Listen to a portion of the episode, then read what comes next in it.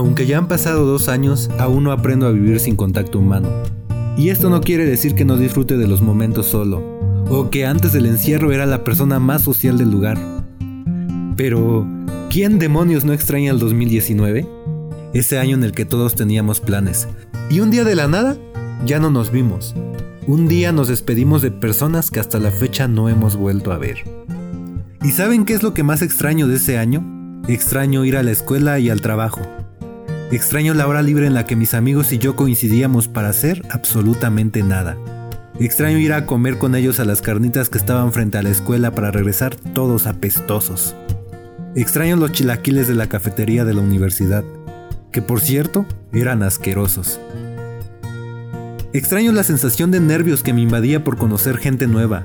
Extraño poder mirar a la gente a la cara. Extraño ver sonrisas aunque fueran fingidas.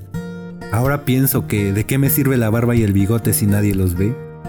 Extraño salir corriendo de la escuela o del trabajo hasta la parada del bus porque estaba lloviendo.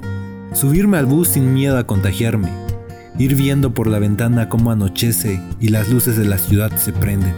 Ir por las calles sin un cubrebocas. Regresar a casa y abrazar a mamá.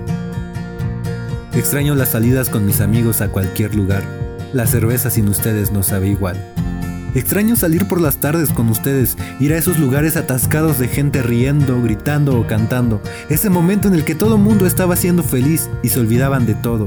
Extraño pagar la mensualidad del gym para ir solo tres días del mes. Extraño a mis compañeros del trabajo, pero en especial a esa persona que me hacía reír todos los días.